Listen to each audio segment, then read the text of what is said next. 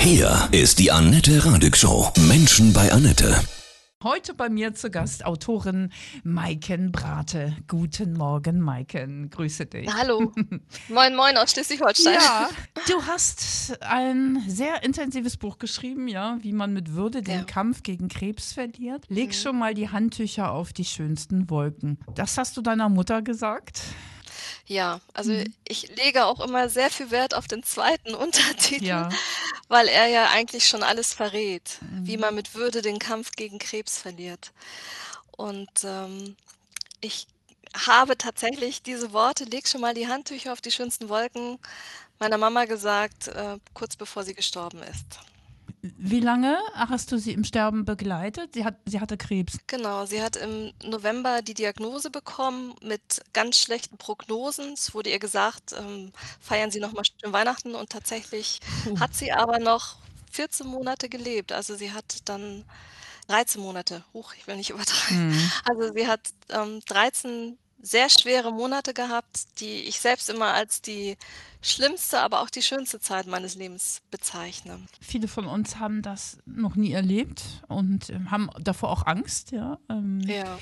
Menschen in den Tod zu begleiten, weil das ja so immer noch tabu ist. Wobei es sich jetzt ein bisschen ändert, finde ich. Durch Corona haben Ja. sich viele Menschen auch Gedanken über Leben und Tod gemacht. Ja.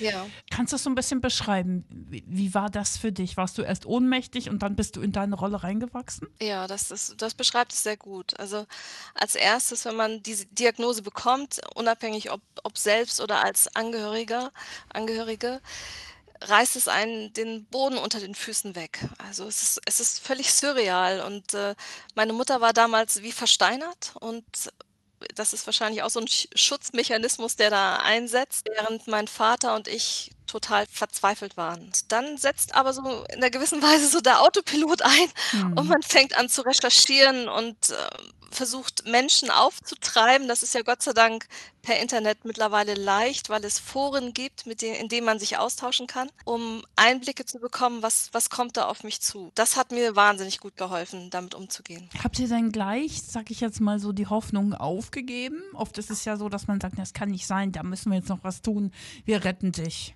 Wir haben bis zuletzt die Hoffnung nicht aufgegeben. Also es ist so, dass die Überlebenswahrscheinlichkeitsrate damals bei ihr bei, also diese Fünf-Jahres-Grenze, die ja immer so errechnet wird, Mhm. die lag bei ihr bei 1%. Das sind natürlich Durchschnittswerte und wir haben uns auch immer daran gehangelt, dass wir gedacht, gesagt haben, unsere Familie ist bestimmt vieles, aber niemals durchschnittlich. Richtig. Deshalb haben wir immer gehofft und immer versucht, einen Weg zu finden. Mhm. Also Wunder gibt es Ah. immer wieder auch gedacht, ne? Ja, Mhm. definitiv. Ich bin tatsächlich auch selbst so ein, ein Wunder auf zwei Beinen, weil ich ähm, in meinem Leben auch sehr viel habe ertragen müssen. Also ich bin sehr früh an Rheuma erkrankt, schwer, zu einer Zeit, in der das noch nicht so erforscht war wie heute. Mhm. Habe auch eine Gehirninfektion überstanden, ohne irgendwelche Schäden zurückzubehalten, was wirklich ein Wunder ist. Ja. Und äh, deshalb war das für uns eigentlich ganz klar. Ne? Wir Ja. haben immer noch ein gewisses Kontingent am Wunder und das versuchen wir jetzt äh, herauszukitzeln. Mhm. Also hat deine Mutter dich auch motiviert damals, nicht? Und sich gekümmert natürlich. Und jetzt hast du das umgedreht getan, ne? Meine Mutter hat in dieser Zeit mich als, also mich als Kind sozusagen als Vorbild genommen, weil sie Mhm. gesagt hat, ich habe immer vor, nach vorne geschaut und gesagt habe, ich kümmere mich jetzt um mich und ich kämpfe und ich schaffe das jetzt. Da wollte sie dann keine Schwäche zeigen, aber wollte dem in nichts nachstehen. Und das hat mich sehr beschämt, weil ich gedacht habe, auch wenn es Phasen gab, bei denen man nicht wusste, ob ich das Ganze überlebe, war doch nie diese Todesbedrohung so, so, so arg im Gepäck wie bei ihr. Was für eine Familiengeschichte, Wahnsinn, Ja. Gänsehaut. Kannst du jetzt äh, aus dieser Zeit, darüber hast du ja auch das Buch geschrieben, Tipps geben, wie man am besten mit so einer Situation mit Sterbebegleitung umgeht? Ja, also ich glaube, wir sind ganz gut davor gewesen, immer Strategien zu entwickeln, wie, wie gehen wir jetzt damit um. Einfach auch durch die Erfahrungen, die wir früher gemacht haben als Familie mit Thema Krankheit. Und dieses Buch soll halt helfen, zu zeigen, was passiert, wenn wenn Worst Case eintrifft und wie schaffe ich das, trotz alledem mir gute Momente zu schaffen, also den Fokus auf die guten Nachrichten zu haben, auch wirklich diese Angstgespenster auszusperren, denn eine Nachricht wird erst dann real, wenn sie wirklich da ist und nicht im Vorfeld. Also die die Angst ist ja oft immer das, was am meisten Kräfte zehrt. Total. Also ihr habt euch so auf bewusste Momente im Jetzt konzentriert. Ja, und da war meine Mutter auch 'n für mich ein ganz großes Vorbild, weil sie hat auch ihre Bedürfnisse immer der jeweiligen Situation angepasst. Meine Mutter hatte den Fokus, gesund zu werden oder ge gesund zu leben und das reduzierte sich dann immer wieder im Laufe der Zeit auf: „Ich möchte noch 2 schöne Jahre haben. Ich Mhm. möchte noch den Frühling erleben.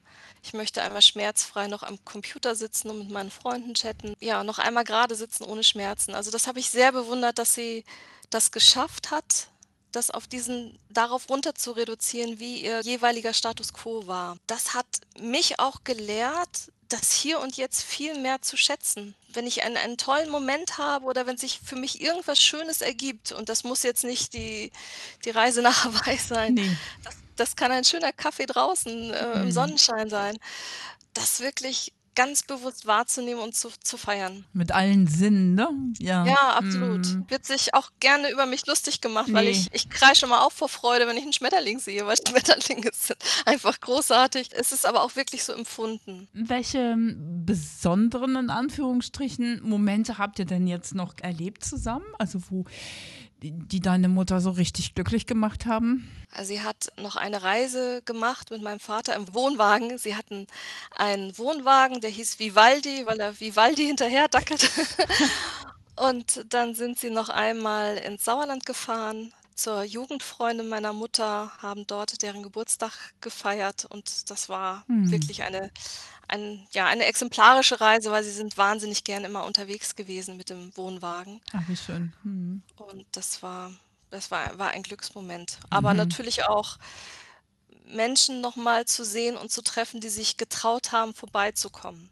Das ist ja auch 'n großes Problem, dass sich Freunde zurückziehen, weil Mhm. sie nicht damit umgehen können, weil sie Angst haben, was Falsches zu sagen oder auch, weil die eigene Angst vor Erkrankung so groß ist, dass sie sich nicht konfrontieren wollen. Und meine Mutter hat es allen eigentlich wahnsinnig leicht gemacht, mit ihr in Kontakt zu treten. Also, sie hat auch bei Telefonaten hat sie das Thema angesprochen, hat es kurz abgehakt, damit es aus'm Raum war und sich dann nach nach dem Menschen erkundigt. Und trotzdem sind die Leute ferngeblieben. Erst als sie im Hospiz war, haben sich, äh, Menschen wieder getraut und das war sehr bewegend. Da hat sie richtig Mhm. Hof gehalten, Ah, obwohl ja. sie sehr schwer krank war. Hof gehalten, das ist schön, weil du sagst ja auch, der der Untertitel deines Buches ist: „Wie man mit Würde den Kampf gegen Krebs verliert.“ Was zählt für dich dazu? Die Situation annehmen. Das das klingt natürlich schwer, wenn man auch natürlich klammert sich man sich immer an die 1 %, die dann noch die dann noch als Chance da ist.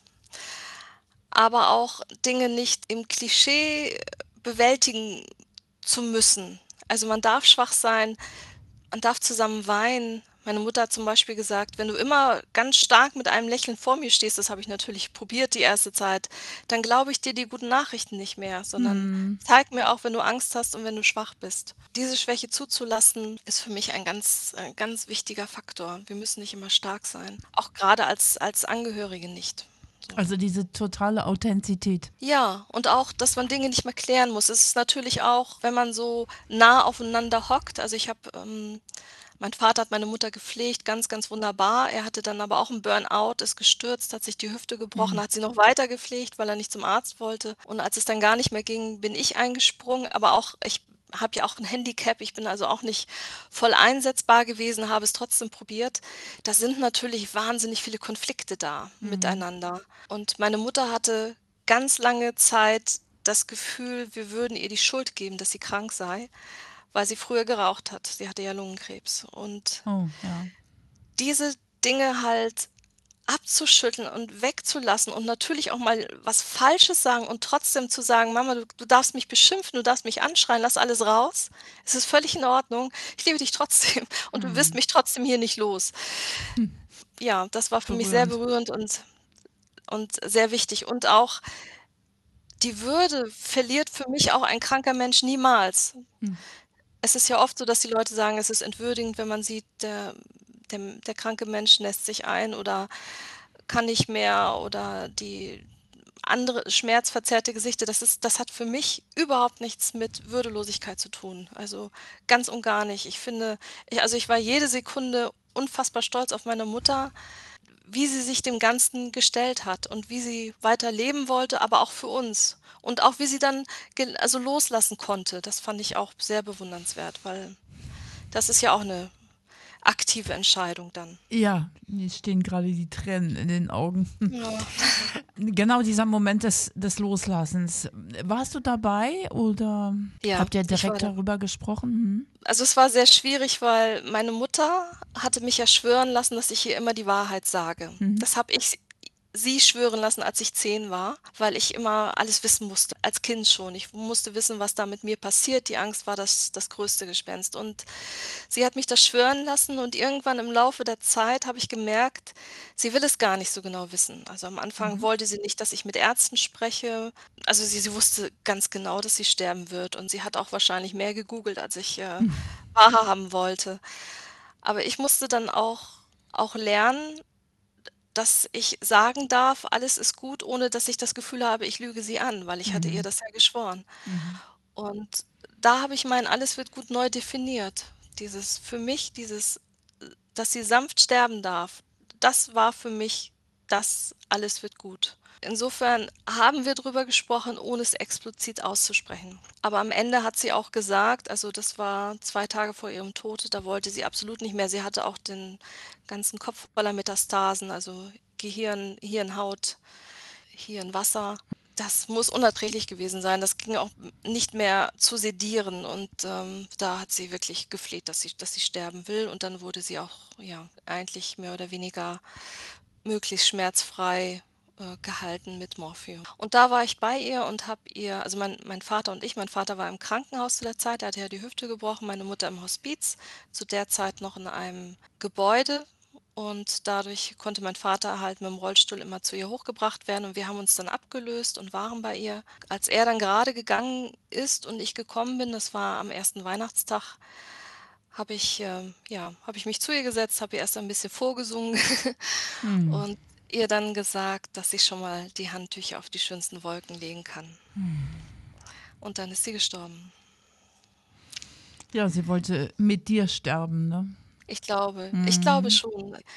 Ich glaube auch, dass Menschen das entscheiden. Also, niemand sollte sich quälen, wenn er oder sie nicht dabei war, wenn ein ein lieber Mensch stirbt, weil ich glaube, selbst im Unterbewusstsein wird das wird das schon so entschieden. Mhm, das ist 'n ganz wichtiger Satz, weil sich viele dann sagen: „Ich bin zu spät gekommen“, ja? Ja. Mhm, und dann sich quälen. Ja, das das glaube ich wirklich, dass dass Menschen das so unbewusst entscheiden können, weil wir wissen ja alle, dass wir 'n Unterbewusstsein haben, dass wir Dinge aufnehmen, selbst wenn wenn Mhm. wenn wir nicht ähm, nicht wach sind. Und das ich glaube, sie hat auch gewusst, dass ich das geb gebraucht habe. Wir waren immer sehr miteinander verbunden.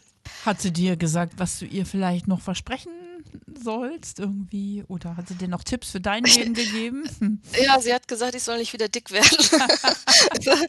Das war wirklich das war wirklich gemein, weil ich Ja. hatte in der Zeit auch echt abgenommen Mhm. und und ich saß dann bei ihr im Krankenbett und sie guckte dann so an mir runter und ich Mhm. dachte: „Was äh, was ist hier los?“ Und sie so zeigte auf meinen Bauch und sagt: „Was ist das denn da?“ So.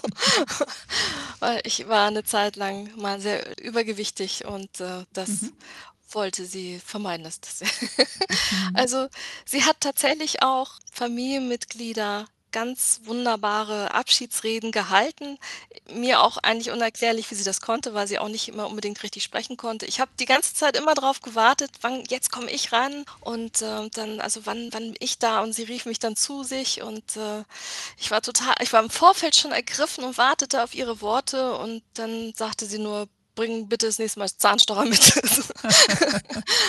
Also, es Ja. war eigentlich also, auch nicht nicht mit klaren Worten konnte sie das Ja. auch nicht sagen, aber es war es war einfach alles schon gesagt zwischen uns. Es war auch alles gut. Es musste gar nichts mehr explizit ausgesprochen werden. Habt ihr so was wie 'ne Seelenverabredung gemacht, so dass ihr euch bald wiederseht oder so was? Ja, unbedingt. Also, sie hat mir versprochen, dass sie mich abholt. Ja, sie hatte das ich glaube ich weiß gar nicht, ob das ihre Mutter oder ihr Bruder war. Äh, sie hatte die Erzählung im Kopf, dass jemand gesagt hat: bei einer Nahtoderfahrung, dass ein geliebter Mensch da war und ihn oder sie abholen würde. Und äh, das fand sie sehr schön. Und da habe ich gesagt, Mama, also wir müssen das so machen. Bitte hol mich ab. Und das äh, fand sie auch gut. Wir haben auch ihre, ihre Playlist für ihre Trauerfeier gemacht. Also wir haben über diese Dinge gesprochen und das war auch ein sehr gutes Gefühl, das klären zu können. Natürlich auch sehr emotionsreich mit Ja. vielen Tränen, aber auch sehr hilfreich. Kannst du noch auch Tipps geben für Menschen, die gerade ihre Liebsten, einen Liebsten verloren haben für die Zeit der Trauer? Ja, mein Rat ist es, sich immer Gleichgesinnte zu holen. Das ist ja Gott sei Dank äh, per Internet anonym möglich. Man muss auch nicht das Haus verlassen, aber es gibt, es gibt Foren, in denen man sich austauschen kann. Das gilt natürlich auch für die Leute, die gerade in der Situation drinstecken. Darüber erzähle ich auch im Buch. Ich habe äh, wunderbare Freundschaften geknüpft in dieser Zeit, die auch immer noch anhalten. Also zumindest von den Angehörigen. Ich habe auch Freundschaften geknüpft zu Betroffenen, die leider nicht mehr leben. Also sich, sich auszutauschen, darüber reden ist total wichtig. Und ich habe, und das erzähle ich also wirklich auch gerne ganz bewusst, mir therapeutische Hilfe geholt nach einem halben Jahr, weil ich gemerkt habe, ich komme da alleine nicht weiter. Das erste Jahr ist eh immer das Schwierigste, weil es ja ein Jahr mit vielen ersten Male ohne ist, ohne die Mama, ohne den Bruder, den Partner. Also Weihnachten, Ostern, Geburtstage. Das, das ist sehr, sehr schwer und man sollte sich auch dieses Trauerjahr geben. Also sich da auch nicht selber knüppeln und sagen, ich müsste doch jetzt mal langsam das schaffen. Aber zum Beispiel in einer, in einer Trauergruppe oder aber halt in, in der Therapie ist es natürlich toll, weil man völlig ungehemmt über sich reden kann ohne dass man jemand anderen belastet, Familienangehörige oder so, sondern i- ich darf mich komplett thematisieren und das hilft natürlich ganz stark beim Verarbeiten. Und auch, dass du das Buch geschrieben hast, natürlich. Ne? Ja, Mhm. das, das ist tatsächlich auch, was ich gar nicht so erwartet hätte. Also, dass es auch Trauernden helfen kann. Mhm. Ich hatte es geschrieben, weil ich ja damals im Krebsforum von anderen erfahren habe, wie so die Abläufe sind, was normal ist. Ich meine, ich, ich rede da auch über Verdauung meiner Mutter, also über Astronautenkost, was Ja. diese ganzen Krebseinordnungen bedeutet, was ein CT ist, wie ich den Pflegedienst rufe. Also all diese Dinge sind da. Mir hat es geholfen, bei anderen zu lesen, vorbereitet zu sein. Aber erst seitdem das Buch erschienen ist und ich Kontakt zu Menschen habe, die es gelesen habe, die bereits jemand verloren habe, merke ich, wie sehr das in der Trauer helfen kann. Also es sich nochmal zu konfrontieren, egal ob das drei oder 30 Jahre zurückliegt, aber nochmal diese Empfindung zu haben, zu merken, ich war da gar nicht alleine und auch diese, ich sag mal in Anführungsstrichen, negativen Gefühle auch manchmal auch zu hoffen, dass es endlich vorbei ist, also wo man sich vielleicht selbst mit bestraft oder es nicht, nicht en vogue ist, das auch mal auszusprechen, ne? dass die Mutter terrorhaft ist in ihrer Aggressivität, die sie durch den Krebs hat oder ihrer Angst oder das, das nochmal zu erleben und dann aber auch loszulassen. Das äh, habe ich nicht erwartet und ist für mich auch ein ganz großes Geschenk, dass dieses Buch das auch erfüllen kann. Du hast keine Angst mehr vor dem Tod, nehme ich an, dadurch, ne? Nein, also es ist, ich, ich lebe sehr, sehr gerne. Ja, und klar. ich hoffe, dass das auch noch äh, ganz lange der Fall sein wird. Aber ich habe neulich mal irgendwo gelesen, das fand ich sehr, sehr schön. Da hieß es, der Körper ist das Haus für die Seele. Und wenn das Haus weg ist, ist die Seele noch da. Und so empfinde ich das auch. Ich habe so viel Verbundenheit mit meiner Mutter gespürt, auch als sie nicht mehr kommunizieren konnte, dass ich gedacht habe, irgendwie gibt es da mehr zwischen Himmel und Erde, als wir uns vorher ausgemalt haben. Und Die das Inne- ist sehr beruhigend. Das ist die Energie. ne? Ja. Das, hm. ja, es ist ein Buch für die Lebenden und die Sterbenden. Ne? Ich hoffe, ich glaube ja. Also ich habe das auch nicht geschrieben, weil das Teil meines Verarbeitungsprozesses war. Es war eine ganz bewusst aktive Entscheidung, andere damit zu unterstützen. Das habe ich auch erfahren durch Menschen, die ihre Liebsten verloren haben. Und das ist so ein, ein Weitergeben an andere. Leg schon mal die Handtücher auf die schönsten Wolken. Ja. Ein wunderschöner Titel. Maiken, ganz, ganz herzlichen Dank für diese ja, großartigen, intensiven Einblicke. Sehr Von gerne. Herzen alles Liebe dir. Dankeschön. Vielen, vielen Dank.